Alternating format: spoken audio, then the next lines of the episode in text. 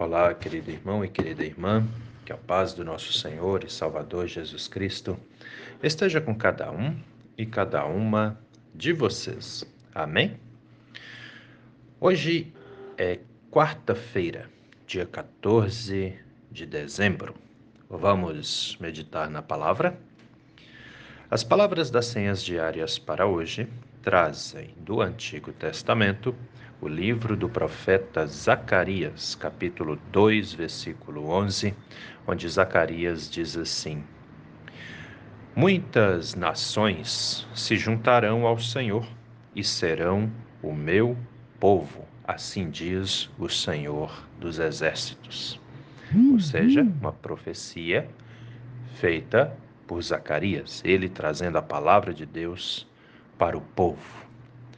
E do Novo Testamento, as senhas diárias trazem para hoje o livro de Apocalipse, capítulo 7, versículo 9, onde João escreveu: Eu vi, e eis grande multidão que ninguém podia contar, de todas as nações, tribos, povos, línguas, em pé diante do trono e diante do Cordeiro.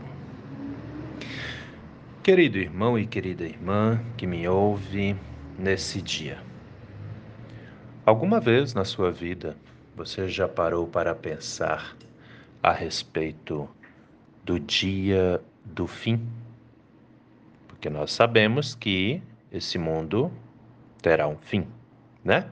Vai ter um dia que Cristo vai voltar. E nós também conhecemos esse dia como o dia do juízo final. Alguma vez na sua vida você já parou para pensar sobre isso? Tem gente que fala assim: "Ah, vai ser o apocalipse, o dia do apocalipse", né? Na verdade, isso aqui tem um pequeno erro. Tem muita gente que pensa assim e e, e fala isso também, né? O dia do apocalipse, né? Como se a palavra apocalipse significasse fim, né? E não é, não tem, não tem nada a ver não. A palavra apocalipse vem do grego e significa revelação. Ah, o livro de Apocalipse, traduzindo a palavra para o português, seria então o livro da revelação ou das revelações. Já leu Apocalipse? Se você não leu, leia. É bem interessante, é o livro onde Jesus revela para João as coisas que vão acontecer, né? Então é isso que tem ali no livro de Apocalipse. Tem gente que fala: "Não, não pode ler Apocalipse, porque quem lê Apocalipse fica doido". Eu mesmo já ouvi isso várias vezes. Bom, eu sou pastor, já li a Bíblia toda e não enlouqueci ainda, né? então, uh, dia do fim. Já parou para pensar nisso? O dia do juízo final. Tem muita gente que tem um medo grandioso, né, desse dia. Ah, mas eu digo para você assim, ó, temos que ter medo mesmo.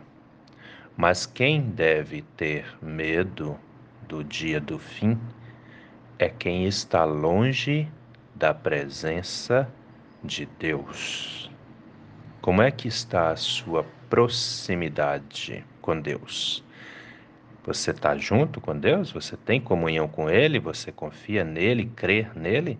Ou você é uma dessas pessoas que nem se lembra que Deus existe? É, estamos no tempo de advento, é tempo de pensar nessas coisas, né? Como é a sua vida de fé? Porque o que, que acontece? Todas as pessoas crentes, quando se fala da volta de Jesus, né, já refletimos bastantinho sobre isso aqui. Quando se fala da volta de Jesus, é, todas as pessoas crentes se enchem de esperança, ficam naquela expectativa, né? Volta, Senhor, né? Porque a gente sabe que quando Cristo voltar, todas as dificuldades, os sofrimentos que há na humanidade, né? todos os, as tribulações que os crentes enfrentam durante a vida, e a gente sabe que não é pouca, né? Tudo isso vai cessar, tudo isso vai acabar. Apocalipse 21 mesmo, Deus fala que enxugará dos olhos todas as lágrimas, não haverá mais dor, nem sofrimento, nem morte, porque virá um novo céu e uma nova terra, né?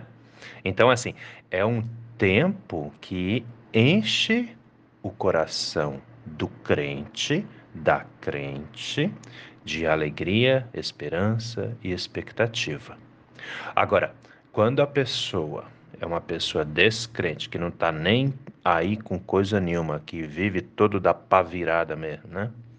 Aí essa pessoa já precisa se preocupar, porque o dia do fim é real, Deus é real, a vida eterna no céu é real e a vida eterna no inferno também é real. Entendem? Que tem muita gente que fala: "Ah, eu não acredito nessas coisas". Bom, Preste bastante atenção. Não é, vou até falar devagarinho. Não é porque você não acredita que Deus não existe. Entende? Ele existe mesmo com você acreditando ou não. Entende? Então, não vai nessa onda aí. Ah, eu não acredito. Tá, tu não acredita, é um direito seu. Mas ele existe do mesmo jeito. O dia do fim virá do mesmo jeito. O céu existe do mesmo jeito, nós acreditando ou não. O inferno existe do mesmo jeito, nós acreditando ou não. O diabo existe do mesmo jeito, né? Então, a gente tem que entender esse negócio. Então, dia do fim, né? Como você vê tudo isso? O que esse dia representa para você? Que sentimento causa na sua vida, na sua alma, no seu pensar, né? No seu dia a dia.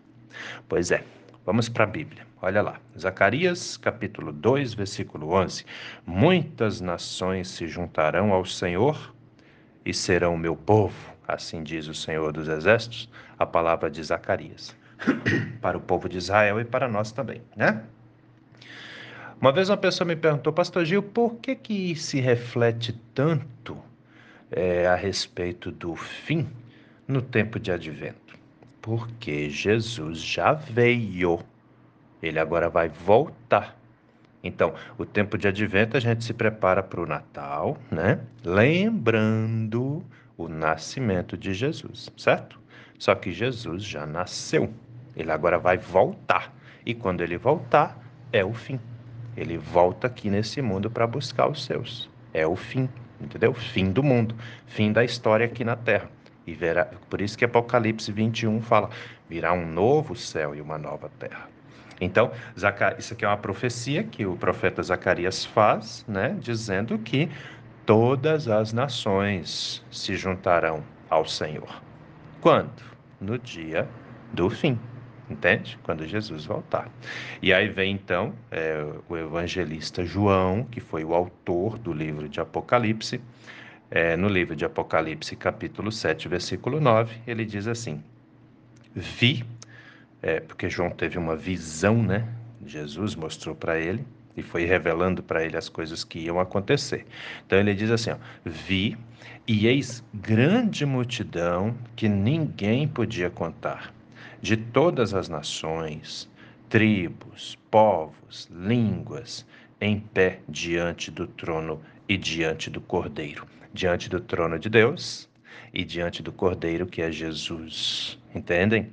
Então, do mundo inteiro virá pessoas, né, para adorar, ou seja, porque Jesus morreu pelas pessoas do mundo inteiro. E no mundo inteiro tem gente que crê tem muita gente que não crê também, sabemos disso, mas tem muita gente que crê. E todos aqueles que creem chegarão diante do trono de Deus, chegarão diante do trono de Jesus. Nós o veremos face a face. Imagina uma coisa dessa, né? Por isso, querido, querida, Examine sua mente. Estamos no tempo de advento. É tempo de analisar nossa vida, ver como estamos, como está a nossa comunhão com Deus, a nossa comunhão com o próximo. Atenção, famílias que estão brigadas. Olha, já tem muito tempo que eu estou falando sobre isso aqui. Vocês têm tempo hábil. Vocês estão sendo orientados, ensinados. Não deixe que seu orgulho fale mais alto na tua vida. Sempre quem tem que falar mais alto nas nossas vidas é a palavra de Deus, não as nossas próprias vontades, não o nosso orgulho. Atenção, você que é orgulhoso, você que é orgulhosa, você pode perder a salvação por causa do seu orgulho. Fique atento, não vale a pena ir para o inferno. Fique atento. Ninguém vai poder dizer: ah, mas a gente nunca teve um pastor para nos orientar. Não, não, não. Eu tenho feito isso. Fique atento. Entende? A vida em paz com Deus e com o próximo é maravilhosa. Não vale a pena a gente montar aí no orgulho, porque tem gente que fala: ah, não, eu monto no meu orgulho e sigo adiante. Na verdade, você é montado por ele, porque é ele que te domina e é ele que te prejudica. Amém? Pensa nisso com carinho, meu irmão. Pensa nisso com carinho, minha irmã, porque muitos do mundo inteiro verão a Deus. Você não vai querer ficar de fora, né? Amém? Pensa nisso com muito cuidado e que Deus nos abençoe. Em nome de Jesus. Vamos orar? Deus eterno e todo-poderoso, muito obrigado, meu Deus, por mais esse dia de vida que recebemos das Suas mãos por mais essa oportunidade que temos de já agora cedinho podermos meditar na Sua palavra. Te agradecemos, meu Deus, por tudo que o Senhor tem feito na vida de todos e todas nós. E te pedimos, Pai amado, que a Sua palavra fale cada vez mais alto em nossas vidas, em nossos corações. Abençoa, Senhor, as pessoas enfermas, tanto aquelas que estão em tratamentos em casa, quanto aquelas que estão internadas em hospitais, aqueles que estão em recuperação de cirurgias, de procedimentos médicos. Ponha, meu Deus, a sua mão protetora, cuidadora e curadora sobre todos eles e todas elas também. Abençoe nossa casa, nossa família, cada pai, cada mãe, cada filho, cada filha, os casais, os idosos, pois todos nós necessitamos da sua graça, da sua proteção e da sua bondade. Fique conosco, Senhor, hoje a cada instante de nossas vidas. É em nome do nosso Senhor e Salvador Jesus Cristo que te pedimos e desde já também te agradecemos. Amém, Senhor. Querido irmão, querida irmã, que a bênção do Deus eterno e todo-poderoso, Pai, Filho e Espírito Santo, venha sobre você e permaneça com você hoje e a cada novo dia de sua vida, em nome do nosso Senhor e Salvador Jesus Cristo. Amém. E até a próxima.